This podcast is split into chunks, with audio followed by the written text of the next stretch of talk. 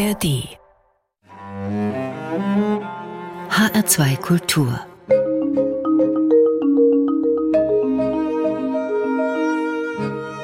Doppelkopf.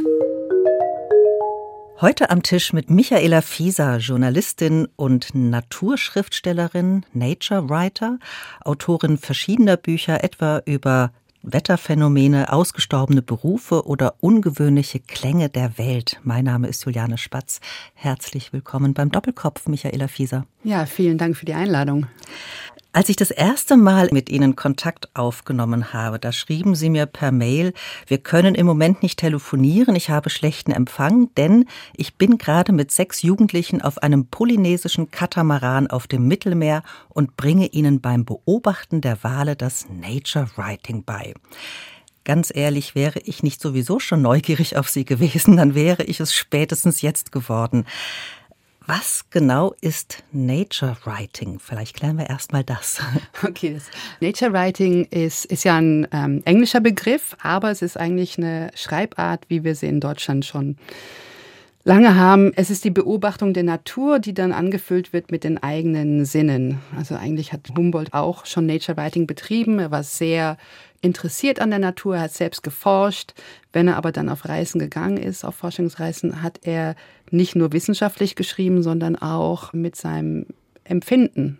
Und das ist eigentlich Nature Writing. Und zwar aber jetzt ich denke, durch die Nazis lange Zeit in Deutschland verpönt, das Nature Writing, weil es dann in so, eine, so ein Gesülze wurde, dieses sehr romantische und, und überhöhtes Schreiben über die Natur, aber ist dann seit den 80er Jahren doch wieder in Deutschland Thema. Und zwar mit dem sauren Regen kam das dann, dass man doch über die Natur schreiben sollte ist aber all die Zeit über in England und Amerika sehr stark weitergeführt worden. Und wir sind ja in einer Klimakrise, die Welt verändert sich, Artenvielfalt stirbt aus und so weiter. Und wir haben alle Informationen dazu, aber die Sprache, in der es geschrieben wird, ist immer entweder wissenschaftlich oder politisch.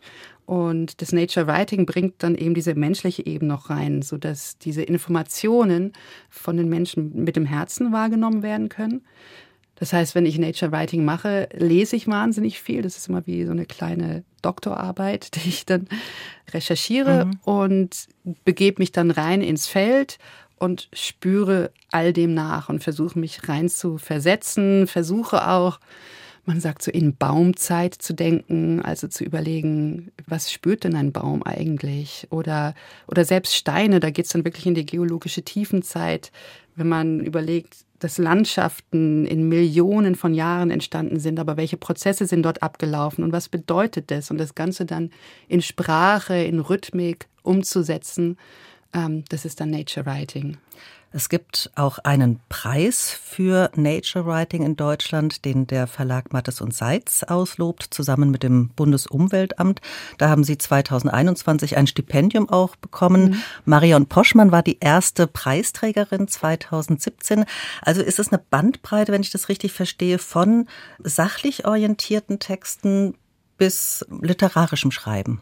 Ja, im Deutschen ist es so, im Angelsächsischen geht es mittlerweile sogar so weit, dass es auch sehr stark in der queeren Bewegung ist oder dass man sagt, naja, Nature Writing ist ja nicht nur der weiße Mann, der schreibt, sondern taiwanesisches Nature Writing, afrikanisches Nature Writing, auch von First Nations. Wie empfinden die die Natur? Das ist dort auch sehr starkes Thema. Aber das ist, es ist wirklich schwer zu fassen, was Nature Writing ist. Es kann von Roman zu Gedichten gehen. Es kann erzählendes Sachbuch sein ist eine sehr starke Bandbreite. Ja. Auf Wikipedia findet man unter Nature Writing auch den Förster Peter Wohleben, der ja mit seinen Büchern über das geheime Leben der Bäume viel Aufsehen erregt hat. Das ist dann auch Nature Writing. Ja, weil der war ja der erste. Ich meine, das, also diese wissenschaftlichen Studien, auf die er sich basiert, die gab es ja alle schon. Er hat sich ja wirklich bedient quasi. Das ist, da wird er ja auch kritisiert für, dass er sich bedient hat an an Dingen, die andere erforscht haben. Aber er ist eben so geschrieben, dass alle es verstanden haben und gemerkt haben, Mensch, der Wald ist ja wirklich ein lebendiger Organismus. Und Das war so sein Verdienst. Mhm. Also geht es auch darum, die Herzen zu öffnen für Natur, für das, was um uns herum ist, um diese Schönheit oder die, den Wert äh, wieder zu entdecken? Ja, ich denke, es ist der Wert, weil wir sind ja Teil von allem und wir sind, ich meine, die ganze Welt ist, die ganze Welt ist ein großes System, das so miteinander verflochten ist. Und das Problem an, an der wissenschaftlichen und politischen Sprache ist, dass es immer nur so Teilbereiche beleuchtet. Also ich war jetzt gerade ähm, in Kanada drei Wochen lang und war auf Haida Gwaii, das ist eine Insel im Pazifischen Ozean und habe dort mit den First Nations gesprochen und es ging um die Frage, wie sind Wald und Meer miteinander verbunden.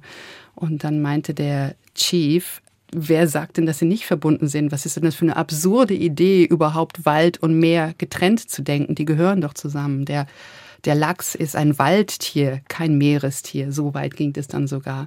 Und ich glaube, das ist so ein bisschen ein Problem an unserer Zeit und unserer Gesellschaft, dass wir die Dinge viel zu separat sehen.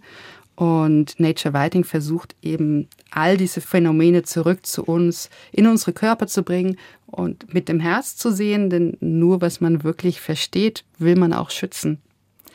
Und wie bringt man nun Nature Writing Jugendlichen beim Wale beobachten bei? Naja, da habe ich ja das Glück, dass die Okeanos Stiftung für das Meer mich jetzt seit zwei Jahren fördert und die haben diesen polynesischen Katamaran auf dem Mittelmeer. Katamaran, muss man sagen, ist so ein Segelschiff, aber mit zwei Bootsrümpfen.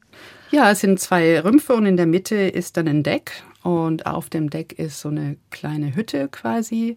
Das Boot ist Solarstrom betrieben, also das heißt auch der Motor wird mit Solarstrom betrieben. Wir können dort unser eigenes Wasser herstellen. Es gibt ein großes Segel und wir schlafen in den Rümpfen. Und das ist ja schon aufregend genug, mit so einem Boot auf dem Meer zu sein. Dieses Jahr sind wir bis nach Korsika gesegelt. Das Boot ist sehr, sehr leise und gleitet da durch das Meer durch. Und das heißt, äh, die Wale kommen alle. Also es ist unfassbar. Es ist wirklich jedes Mal, wenn wir unterwegs sind, dieses Mal, wir haben so viele Finnwale gesehen. Wir haben irgendwann aufgehört zu zählen. Wir fangen immer in Südfrankreich an und da ist ein tiefer Meeresgraben. Das geht bis zu 2000 Meter tief runter. Und wir finden auch viele Pottwale dort. Also die, die finden wir allerdings nur mit dem Hydrophon. Das ist eine Art Mikrofon, das man ins Wasser reinlässt und dann hinter dem Boot herzieht. Pottwale sind die einzigsten Zahnwale im Mittelmeer, oder ich weiß nicht, ob sie einzig sind, aber die sind Zahnwale, das heißt, die jagen und die gehen dann in der Tiefe auf Jagd und machen dann so Klickgeräusche. Und wenn die dann aufhören mit den Klickgeräuschen, dann weiß man, dass sie irgendwo hochkommen und dann muss man so gucken, wo das Wasser hochspritzt und dann kann man sie finden. Aber das Schöne ist eben, es ist nicht Whale Watching, was so ein bisschen kritisch ist, weil es mittlerweile so ein Trend geworden ist und viele Leute mit Motorboden rausfahren und Wale angucken wollen. Das ist quasi wie im Zoo.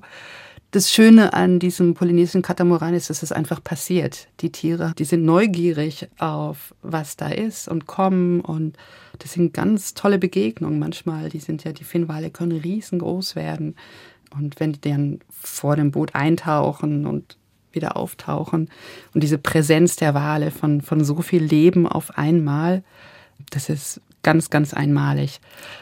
Das alleine würde ja schon reichen, um den Kindern was mitzugeben oder den Jugendlichen mitzugeben, um ihnen die Verbindung von uns Menschen und dem Meer zu geben. Aber wir setzen uns dann immer abends dann hin, ähm, so drei Stunden jeden Abend. Und ich habe dann so Schreibanleitungen, wo es dann darum geht, zu schreiben. Am Anfang immer nur so, was ist heute passiert oder wie hat sich die Landschaft verändert, wie hat sich die Farbe des Wassers verändert, bis hin zu was bedeutet Zeit auf dem Ozean? Weil wenn man, wenn man den ganzen Tag von morgens bis abends unterwegs ist und der Tag sich um einen herum entfaltet und das Meer die Zeit in den verschiedenen Farben widerspiegelt, das nehmen die Jugendlichen genauso auf.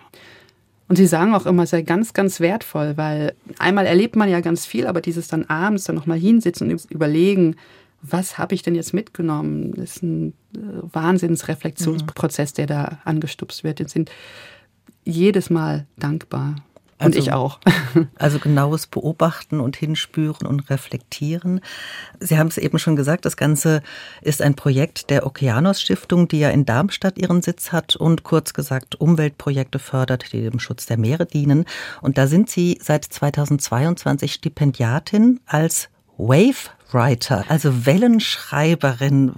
Was muss ich mir unter Wellenschreiben? Ist das jetzt eine Unterkategorie von Nature Writing vorstellen? Ja, also ich glaube, den Begriff hat Okeanos selbst konzipiert. Das kam, ich hatte einen Text geschrieben zum Walsturz. Das ist, wenn ein Wal stirbt und langsam auf den Meeresboden sinkt und sich manchmal auf 10.000 Meter Tiefe und löst sich auf und verschiedene Organismen kommen und nehmen den auf der Text gefiel denen so gut und dann meinten sie halt, Frau Fieser, wenn wir Ihnen jetzt Zeit geben, wir sind interessiert daran, was dann für Texte über das Meer entstehen. So entstand das ganze Wave Writing und ich habe gesagt, ja, das ist ja sehr, ist ein langer Zeitraum, den wir dieses Wave Writing machen, zwei Jahre und was ich leisten kann, ist, dass ich ein Wellentagebuch schreibe, dass ich jeden Tag etwas übers Wasser schreibe. Das hält mich zum einen daran, jeden Tag neugierig zu recherchieren, und, und dran zu bleiben, weil so ein Zeitraum von zwei Jahren immer über Wasser, es löst sich auch irgendwie auf. Aber damit ich jeden Tag diesen Fokus habe, schreibe ich jeden Tag dieses Wellentagebuch. Und das ist sehr spannend. Ich lese viel, ich schaue mir viele Filme an, bin aber auch viel am Meer. Welche persönliche Beziehung haben Sie denn zum Wasser und zu den Ozeanen? Also ganz ehrlich habe ich ja viel mehr eine Beziehung zu den Bergen, würde ich sagen. Und zu dem Ozean, klar bin ich als Kind mit meinen Eltern oft am Meer gewesen zum Baden, aber hatte da nie so eine Beziehung dazu. Das kam wirklich durch diesen Text über den Walsturz, den ich geschrieben habe. Der hat sich so langsam in mir geformt und dann mit der Förderung durch Okeanos, das ist dann plötzlich, also jetzt, jetzt nach zwei Jahren fast, ist es natürlich anders. Aber der Ozean ist sehr neu und mit die schönsten Stellen im Ozean sind für mich nach wie vor noch diese Liminal Spaces, sagt man im Englischen, diese Bereiche, wo von Ebbe und Flut, von den Gezeiten bewegt werden, wo die weder Land noch Wasser sind, wo viele Lebewesen zu finden sind, war jetzt auch am Wattenmeer gewesen. Das so ein wichtiger Lebensraum ist für die ganzen Zugvögel, weil die dort so viel Nahrung finden. Das ist, obwohl es aussieht, als ob es da gar nichts gäbe, ist es so reichhaltig, dass alle Zugvögel auf dem Weg nach Norden da Halt machen und sich den Bauch voll fressen. Also diese Orte finde ich sehr spannend. Wir kommen zu Ihrem ersten Musikwunsch, Michaela Fieser, Sunday Morning von Velvet Underground aus dem Jahr 1966. Sie selbst sind Jahrgang 1972. Was verbindet Sie mit dem Song?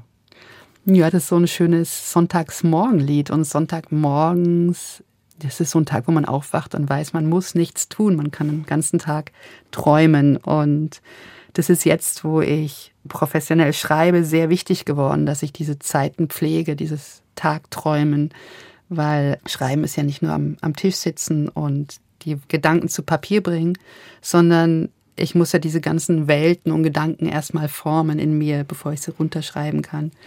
Und das habe ich mir irgendwann mal angewöhnt, das mir wirklich in meine Tage einzubauen, dieses Tagträumen, damit das Schreiben, oft denke ich, das ist so die Leistung, die ich meinen Lesern gebe, die vielleicht ein stressiges Leben haben oder keine Zeit haben, sich einem bestimmten Thema zu widmen. Und dann widme ich mich diesem Thema mit meinem ganzen Sein und schreibe es dann auf.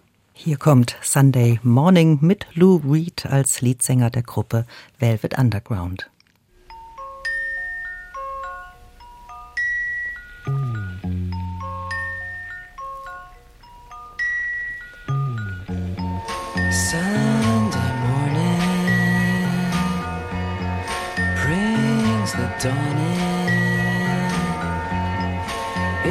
Just a restless feeling by my side. Early dawning, Sunday morning.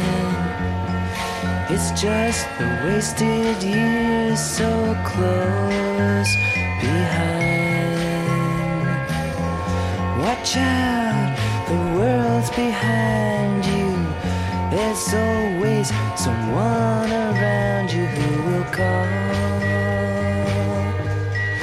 Nothing at all. Sunday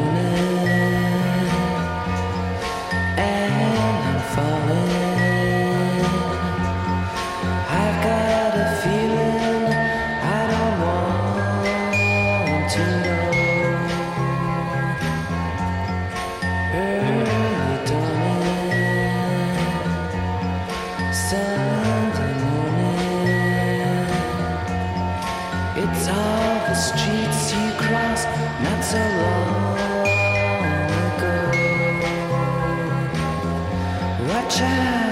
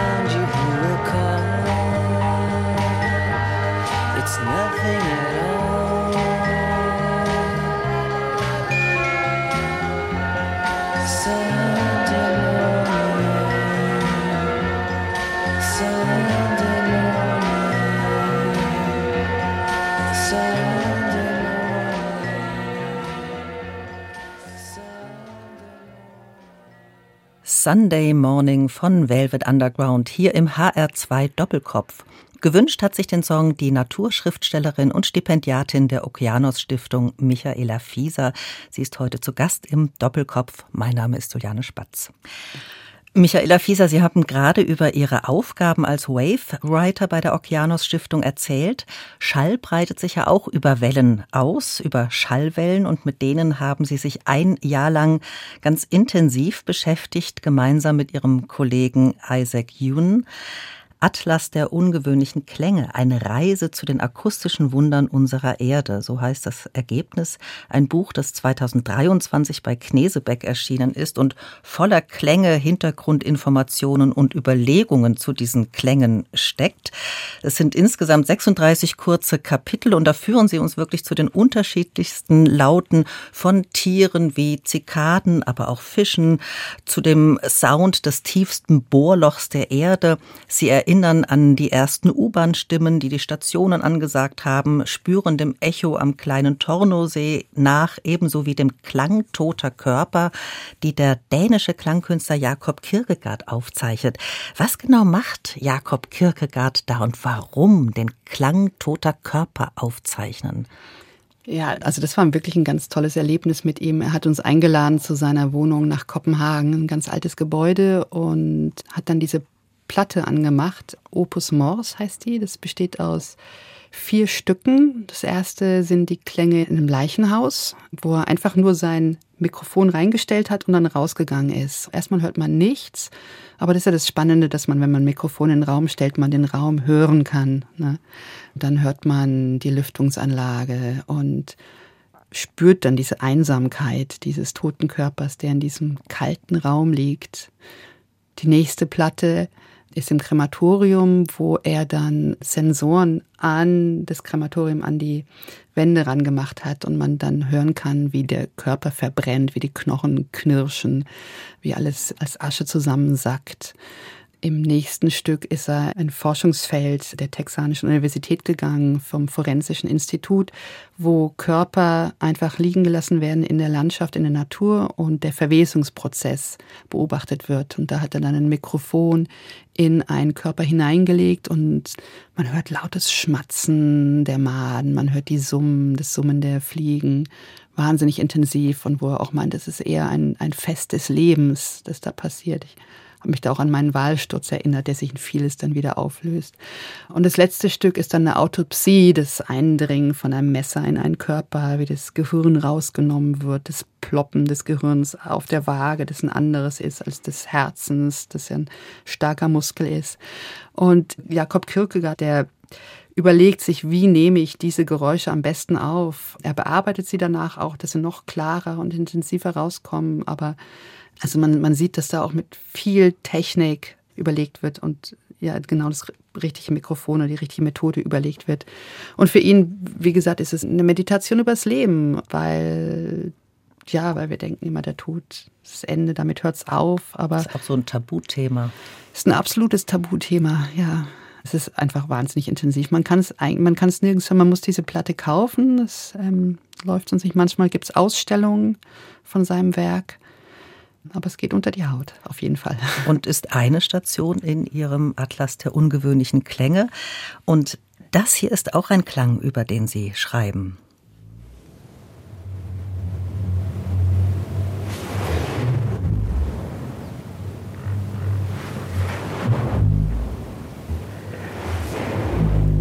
Mich erinnert der Klang ein wenig an den Sound des australischen Blasinstruments Didgeridoo. Das ist es aber nicht, sondern Sand, richtig? Mm, das ist singender Sand. Ich weiß jetzt nicht, von, von welcher Düne es ist. Ich glaube, es gibt 49 Orte auf der Welt. Ja, es ist ein Phänomen, wenn Sand eine besondere Beschaffenheit hat. Ähm, die Sandkörner müssen eine bestimmte Größe haben, sie müssen eine bestimmte Form haben, sie müssen viel Kieselsäure haben und man dann über den Sand läuft und er dann die Düne runterrutscht, dann erzeugt er Töne und regt sich auch immer wieder an, neue Töne zu kreieren. Und es ist dann dieses Phänomen, das wurde auch von, von Marco Polo hat es schon beschrieben und Darwin hat es beschrieben. Also es ist immer wieder ähm, in der Kulturgeschichte vorgekommen. Und erst vor kurzem hat ein französisches Institut das Ganze erforscht hat, überlegt, woher kommt dieses Geräusch überhaupt. Ne? Weil also Darwin zum Beispiel war in Südamerika unterwegs und hat nur gehört von einem Berg, der brüllt. Und äh, eigentlich war er in der Gegend, um was über ähm, Bergwerke zu lernen. Und dann hat er von diesem brüllenden Berg gehört, dass er da sofort hingefahren ist. Ja neugierige Mann. Oder war sicher auch viel von Geistern die Rede? Ja, genau, weil dieses Heulen, also ich ist auch, ne, wenn man das hört, man, also wenn man es jetzt nicht, also ich glaube, keiner käme jetzt auf die Idee, dass es von, von der Sanddüne kommt, dieses Geräusch, ne? Das ist, klingt eher wie so ein Vibrieren, Summen von einem Wummern. Helikopter, so ein mhm. Wummern, genau. Oder ich hätte es auch gedacht, es könnte auch von einem Wahlgesang sein, ne? Ähm, aber es ist tatsächlich Sand, ganz viele kleine Sandkörner. Was war denn der Anlass zum Atlas der ungewöhnlichen Klänge? Wie sind Sie und Isaac Hume auf die Idee gekommen? Ich glaube, es war eine Ausstellung, die hier in Berlin lief, in der, in der Münze. Und da hat ein Soundkünstler dieses tiefste Bohrloch der Welt ausgestellt. Und das haben wir gehört und dachten, Mensch, was gibt's denn noch für Töne auf der Welt, wo man ja, wo man eigentlich gerne mal reinhören würde. So hat es eigentlich angefangen mit einer Neugier und dann haben wir mal so eine Liste gemacht von Orten und haben dann angefangen, immer mehr zu sammeln und haben gemerkt, das ist ja ein echtes Thema. Und also Isaac Ewan ist Biologe und hat sich dann vor allem mit den Naturphänomenen befasst, während ich habe ja Kunstgeschichte studiert und habe dann eher Kulturgeschichte und Anthropologie und religiöse Themen bearbeitet. Ja, so entstand das dann. Nun steckt unsere Welt ja voller Klänge. Nach welchen Kriterien haben Sie die Klänge, oder man muss ja eher eigentlich von Klangthemen sprechen, die Sie hier bearbeiten, äh, ausgewählt? Das muss natürlich auf der ganzen Welt verteilt sein. Dann haben wir versucht, chronologisch zu denken, dass wir überlegt haben, was ist denn der erste Klang, den man überhaupt wahrnehmen kann. Das ist wirklich der Urknall, den kann man heute noch hören. Wo? ähm, mit Radioteleskopen. Also den kann man als Klang nicht hören, sondern als, als Welle. Im Universum ist der immer noch da, den man empfangen kann. Und damit fängt auch das Buch an. Das Buch ist dann mhm. quasi eine, eine chronologische Reise, hört dann auf mit der goldenen Schallplatte, die man ins Weltall geschickt hat mit Klängen von der Erde, mit Begrüßungen, mit verschiedenen Sprachen, mit Wahlgesängen und dazwischen alles Mögliche.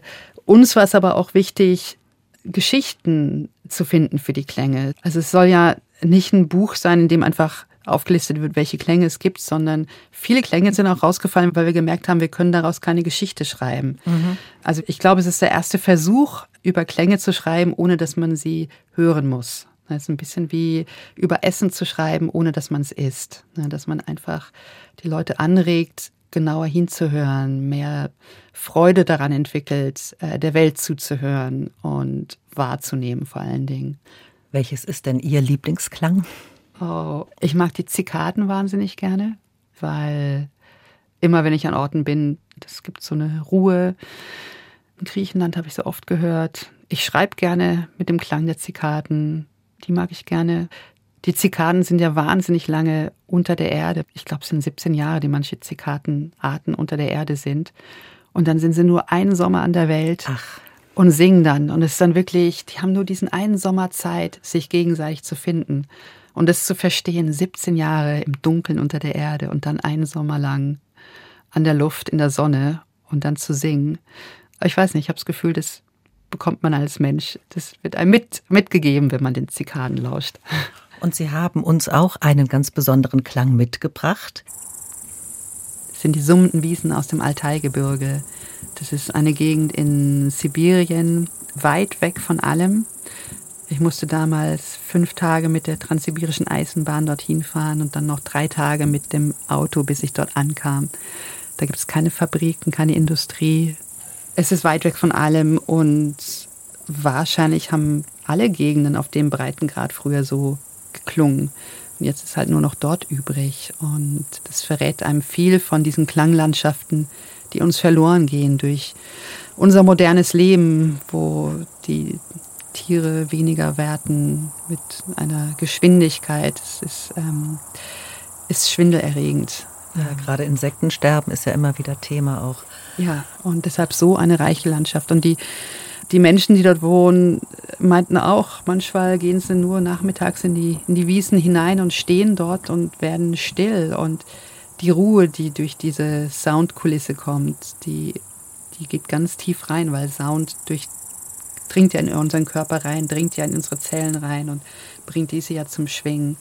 Und dort ist es sehr äh, ich würde sagen, es ist harmonisch, darf man, glaube ich, sagen. Sind Sie denn an allen Orten in Ihrem Klangatlas gewesen? Der reicht ja wirklich über die ganze Welt, vom indischen Tempel in Hampi über Rolltreppensounds und irgendwelche Flüsterstraßen in den USA bis ins tiefste Bohrloch und ganz tief in den Ozean hinein. Sind Sie überall dort gewesen? Nein, nein, nein. Das war auch nie, das war auch nie Ansporn. Mhm. Ähm, ein Buch, an dem wir uns auch orientiert haben, war das von äh, Judith Schalansky, der Atlas der ähm, ich weiß mal nur den englischen Titel, ähm, Atlas of Remote Islands, wo sie 50 Inseln beschrieben hat, die sie nie besucht hat. Und so haben wir auch gesagt, wir können über Klänge schreiben, ohne dort gewesen zu sein, über Klänge und die Landschaften weil wir in einer Welt leben, in der so viel geforscht wurde und in der so, so viel aufgenommen wurde. Es gibt zu jedem Thema so viele wissenschaftliche Studien und es ist so einfach, an die ranzukommen, wirklich zu allem. Ich brauche nur die richtigen Wörter ins Internet einzugeben und lesen und dann habe ich alles. Und das Schöne ist, ich saß tatsächlich beim Lesen mit dem Smartphone in der Hand. Es gibt ja vorne eine äh, Weltkarte und auch einen QR-Code, der einen zu einer Google Map führt, auf der einige, nicht alle, aber einige der Klänge hinterlegt sind, sodass man die sich auch gleich anhören kann und man wird tatsächlich inspiriert, dann selber weiter zu forschen und zu schauen, wo genau ist das denn und was finde ich vielleicht noch für Klänge oder Beispiele für diesen Klang. Das habe ich wirklich als sehr, sehr anregend ähm, empfunden. Sie schreiben in dem Buch, das ist ein Atlas der ungewöhnlichen Klänge, keine Abhandlung über deren Schönheit. Was meinen Sie denn damit? Naja, da ist dann zum Beispiel, ist zum Beispiel ein Kapitel ist drin über Vogelstimmen ne, darf ja nicht fehlen. Und wir haben ja hier in Deutschland immer so diese Wahrnehmung, dass der morgendliche Gesang der Vögel, die Amsel, Drossel, was wer auch immer da singt, wie schön das ist. Aber da hat dann, das ist ein Kapitel, das dann Isaac Ewan geschrieben hat, hat er versucht, die am schrägsten klingenden Vögel ähm, zusammenzutragen es gibt dann Vögel, die ja Geräusche nachmachen. Es gab dann mhm. einen Vogel im australischen Zoo zum Beispiel, der Autoalarm nachgemacht hat oder äh, die Bohrmaschine, die der Zoowärter benutzt hat. Und dann, es liegt ja auch nicht an uns zu sagen, ob die Klänge schön sind oder nicht, sondern es ist ja, wenn die Vögel singen, dann suchen die sich eine Frequenz aus, in der sie gehört werden. Die gucken, was klingt sonst noch zu dieser Uhrzeit, wo passe ich rein, weil es, es geht ja darum, dass eine Botschaft ausgesandt wird. Klang ist ja immer, jemand sendet und jemand empfängt, darum geht es ja. Und oft passiert es ja außerhalb von unserem Bewegungsraum. Es hat ja nichts mit uns zu tun. Ja. Es sind nicht Klänge, die für uns bestimmt sind. Nein, genau. Hm. Ja. Es finden sich ja nicht nur naturgemachte Klänge in ihrem Atlas der ungewöhnlichen Klänge, sondern ich habe es eben gesagt, viele menschengemachte wie Rolltreppensounds oder die Flüsterstraßen, U-Bahn-Ansagestimmen. Auch LRADs, mhm. habe ich vorher noch nicht gehört. Das steht für Long Range Acoustic Device, ist eine Art Schallkanone, wenn ich es richtig verstanden habe, die ein Kilometer weit zu hören ist, schmerzhaft laute Töne aussenden kann und auch als akustische Waffe eingesetzt wird. Stimmt das? Ja, und sehr zwiespältig ist. Also es wurde zum Beispiel während der Amtseinführung von Trump 2017 gab es einen Women's Protest, da wurde die Waffe eingesetzt und es ist ein Geräusch, das sind so ganz hohe Töne und man kann in diesem Geräuschfeld nicht, man kann es nicht aushalten und man muss raus. Es ist einfach ein tiefstes innerstes Bedürfnis, da rauszugehen. Und es ist auch nicht ganz ungefährlich. Also es wurde, glaube ich, 2009 zum ersten Mal eingesetzt bei einer Demonstration in Pittsburgh zum G20-Gipfel. Da sind die Leute auch mit Schäden sind Schäden geblieben. Die Leute haben Hörverlust, der auch heute noch anhält. Gibt es auch Klagen? Es gibt auch Klagen, mhm. genau, aber die werden weiterhin gemacht wenn man auf den Webseiten surft, ich habe auch versucht, es ist tatsächlich in dem Dorf, in dem ich aufgewachsen bin, im, im Schwarzwald, ähm, gibt es ein Fraunhofer-Institut, die früher sehr viel mit Klangwaffen geforscht haben. Die habe ich auch versucht, daran zu kriegen. Die haben mir aber keine Antwort gegeben, leider. Ja. Es wird eingesetzt, man sagt, für friedliche ähm, Nutzung, wie zum Beispiel um Piraten zu vertreiben oder um Demonstrationen auseinanderzutreiben, wenn Materialschäden anstehen könnten. Aber ja, also sie sind sehr effektiv auf jeden Fall. Und dann gibt's, das sind die, die man tatsächlich hören kann, diese, die wir gerade beschrieben hatten. Aber es gibt auch noch andere Schallwaffen. Also dieses Havanna-Syndrom kennt man ja. Das sind Schallwaffen, die im Mikrowellenbereich stattfinden und die nicht gehört werden und die nur Geräusche verursachen, wenn sie auf Körpergewebe treffen und das dann anfängt, Druck auszuüben und kann dann nur im Körper selbst gehört werden. Das sind also Geräusche, die man gar nicht hören kann, die man aber im Körper spürt. Und das wird dann richtig unheimlich.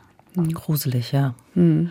Also das zeigt ganz schön so die Bandbreite, die Sie abdecken in Ihrem Atlas der ungewöhnlichen Klänge. Eine Wiederentdeckung war für mich ja Brian Eno mit seinem Album Ambient One, Music for Airports. Das erschien 1978. Ich selbst war damals 15 und ich weiß, wir haben das rauf und runter gehört, aber ich hatte das überhaupt nicht mehr auf dem Schirm. Ähm, das war wirklich schön, das jetzt dann wieder zu finden. Warum haben Sie Brian Eno aufgenommen in den Klangatlas?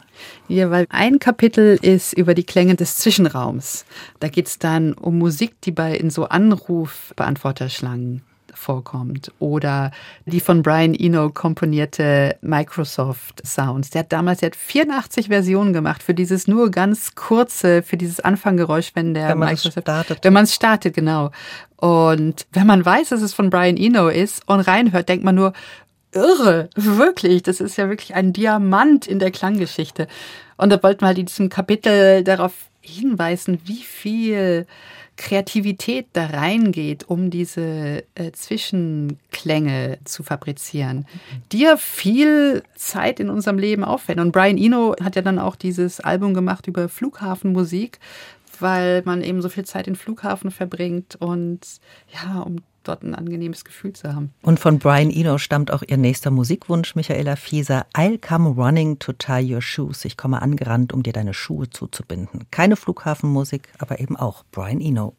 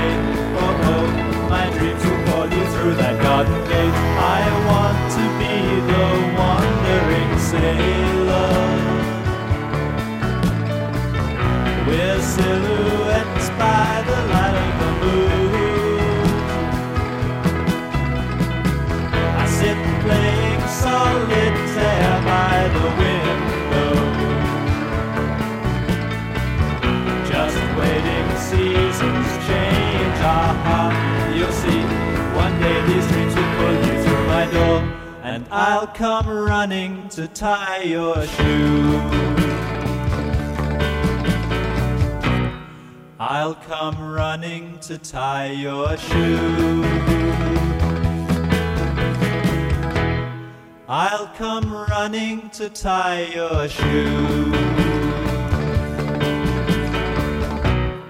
I'll come running to tie your shoe.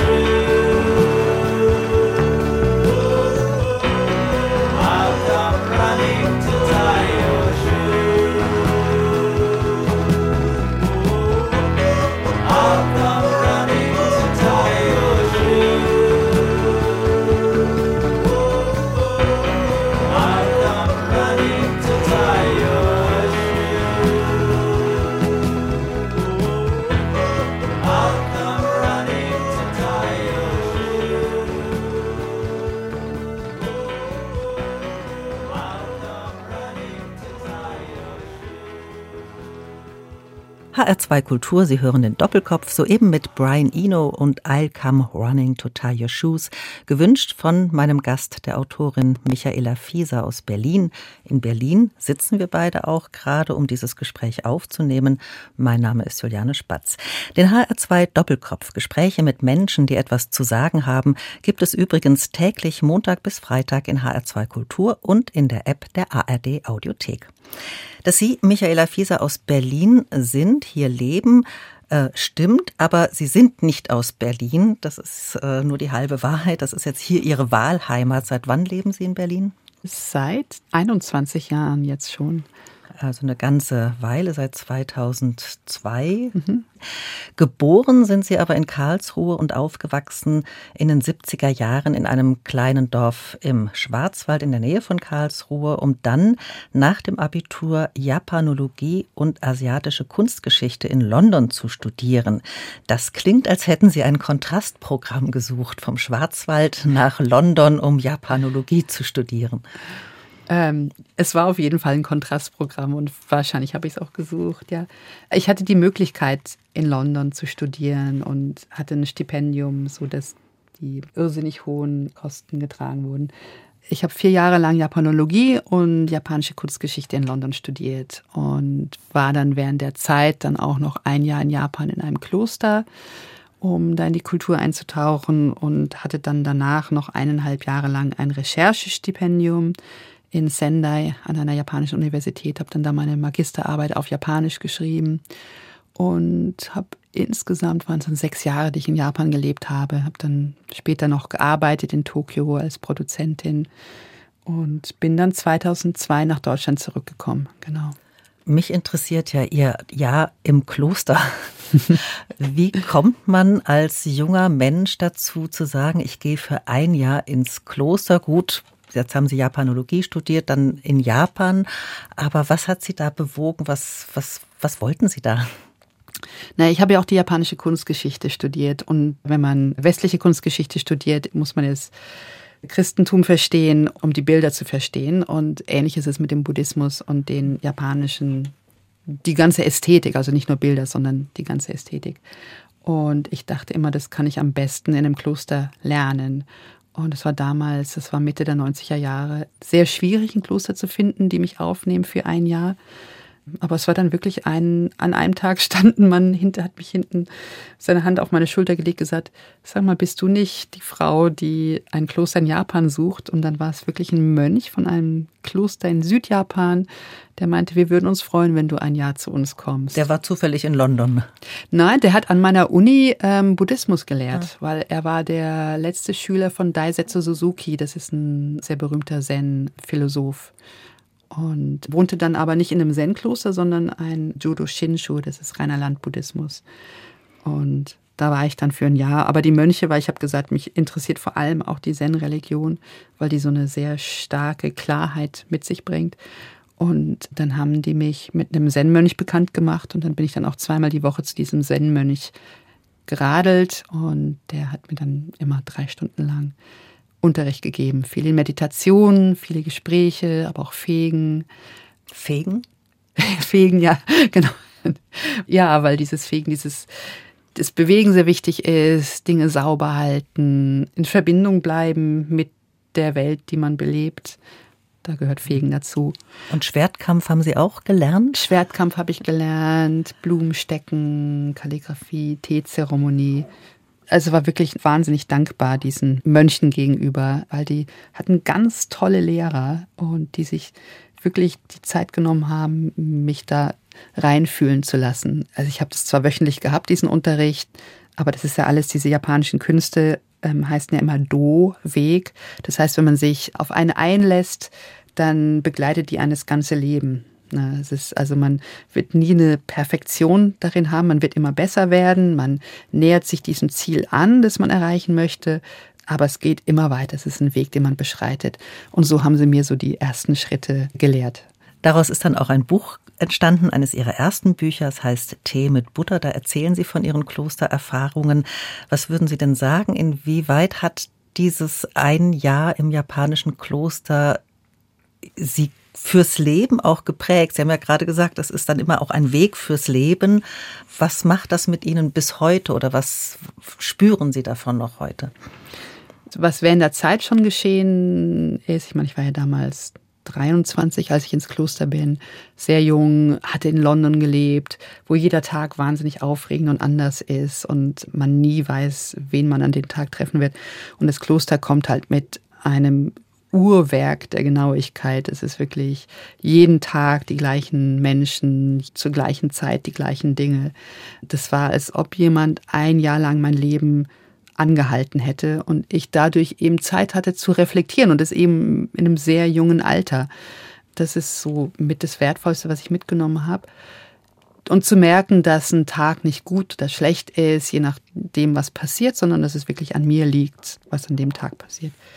Aber es war natürlich auch diese Begegnung mit diesen Menschen, die alle an diesem Ort gelebt haben und schon auch auf der Suche sind nach etwas, ähm, nach etwas, das im Leben ist, das aber durch unsere täglichen Aufgaben vielleicht aus der Sichtweite, was das, was, das wir verlieren.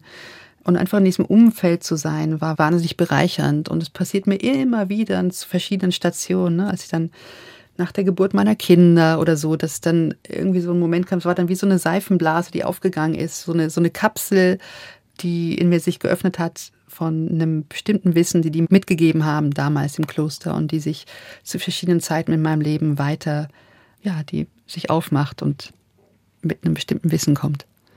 Wir haben ja eben über Ihr Buch Atlas der ungewöhnlichen Klänge gesprochen, das Sie zusammen mit Isaac Ewan geschrieben haben. Da thematisieren Sie auch die Stille und das Schweigen als Gegenspieler zum Lärm. Haben Sie im Kloster auch gelernt, Stille auszuhalten? Also während der Meditation auf jeden Fall. Ne, natürlich, dass man eine halbe Stunde da sitzt und nichts macht. Ne? Also ich war ja auch viel in Japan und man ist auch viel allein in Japan. Ne? Also man also ganz einfach, weil ich ja auch einen westlichen Körper habe und dann es dort aber ein sehr homogenes Land ist. Und dann mit dieser Einsamkeit lernen umzugehen, das war auch eine dieser Dinge, die man dort lernt, dass ich, dass ich Ruhe in mir selbst finde, dass ich mir selbst genug bin. Solche Dinge gehören auch zur Stille. Sie haben insgesamt sechs Jahre in Japan gelebt, sind dann zurück nach Deutschland gekommen und seitdem sind von Ihnen viele spannende Bücher erschienen, Michaela Fieser. Nicht nur Tee mit Butter oder den schon erwähnten Klangatlas, sondern Sie haben auch ein Buch geschrieben über altes Handwerk und sein Verschwinden, darüber, wie die Liebe hier und anderswo gefeiert wird, über Wetterphänomene zwischen Hundstagen und Rauhnächten heißt das Buch und eines ihrer Bücher trägt den sehr sprechenden Titel von Kaffeeriechern, Abtrittanbietern und Fischbeinreißern. Berufe aus vergangenen Zeiten. Da geht es also um Berufe, die es heute tatsächlich nicht mehr gibt. Und das wird viel im Zusammenhang mit Ihnen zitiert. Ich glaube einfach, weil der Titel so großartig ist und weil da so diffuse Bilder aufploppen. Klären Sie uns doch mal auf, was bitteschön ist ein Abtrittanbieter. Das war zu einer Zeit, als es keine öffentlichen Toiletten in Europa gab. Da gab es in verschiedenen Städten, gab es an Marktplätzen sogenannte Abtrittanbieter. Die kamen dann mit einem großen Ledermantel und einem Bottich und dann konnte man sich dann auf den Bottich setzen. Der Mantel wurde einmal einen rumgeschwungen und man konnte man sein Geschäft machen. Es gab öffentliche Toiletten im alten Rom, aber im Mittelalter dann schon nicht mehr und dann auch erst um 1800 rum in Europa wieder. Ja, heute brauchen wir den Abtrittanbieter dann zum Glück nicht mehr. Martialischer klingt der Fischbeinreißer. Was macht der? Ja, da komme ich wieder zu meinen Walen. Das waren die Barten der Wale. Das ist ja das, was die Bartenwale im Mund haben.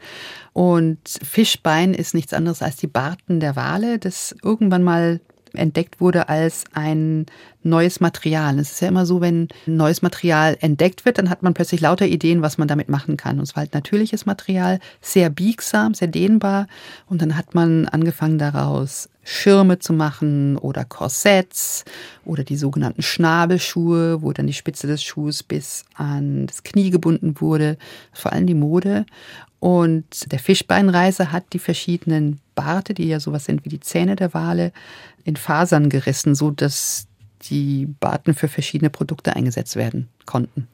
Okay, aber Nature Writing ist das jetzt nicht, oder? Nein, das war bevor ich das Nature Writing entdeckt habe. Also es war eigentlich erst 2016, dass ich ich habe Robert Macfarlane kennengelernt. Ähm, ein britischer Schriftsteller. Ein britischer Schriftsteller, genau. Und hatte dann danach das Gefühl, ja, aber es ist ja so, wenn man schreibt, man vertieft sich so rein und dann war mir irgendwann klar, ich möchte, wenn ich schon so viel Zeit auf ein Thema gebe, dann soll es auch ein Thema sein, das jetzt in unserer Zeit sehr, sehr wichtig ist. Und dann war es Nature Writing. Und seit 2016 nenne ich mich selbst Nature Writer. Was würden Sie denn sagen, was ist Ihr ureigenstes Ziel? Was treibt Sie an? Was ist das, was Sie auch vielleicht mitgeben möchten, denen, die Ihre Texte lesen? Also ich glaube schon dieses, ich habe vorhin schon angesprochen, dass ich viel tagträume, dass ich so versuche, die Dinge zu auf eine andere Art und Weise zu begreifen, als dass sie uns mitgeteilt werden. Und ich versuche eben die Welt hinter der Welt für die Leser zu öffnen. Ich glaube, so kann man es sagen. Michaela Fieser, Sie machen wirklich viele spannende Dinge. Man kann Ihre Texte finden, unter anderem auch in der FAZ, in der Süddeutschen Zeitung, in Geo. Sie schreiben Feature für Deutschlandfunk Kultur. Was planen Sie als nächstes? Ich werde in Japan sein für sechs Wochen und recherchiere dort, weil es geht ja immer noch ums Meer, recherchiere dort die Kulturgeschichte der Fische in Japan.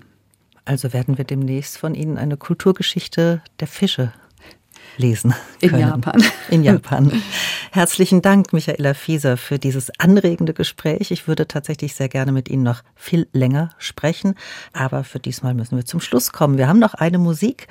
The Naked Island von Hikaru Hayashi aus dem japanischen Film Hadako no Shima von 1960. Welche Verbindung haben Sie zu dieser Musik? Mal davon abgesehen, dass Sie Japanologin sind. Nee, es ist ein Film, der, ich glaube, 1960 ähm, einen großen Preis auch hier in Europa gewonnen hat.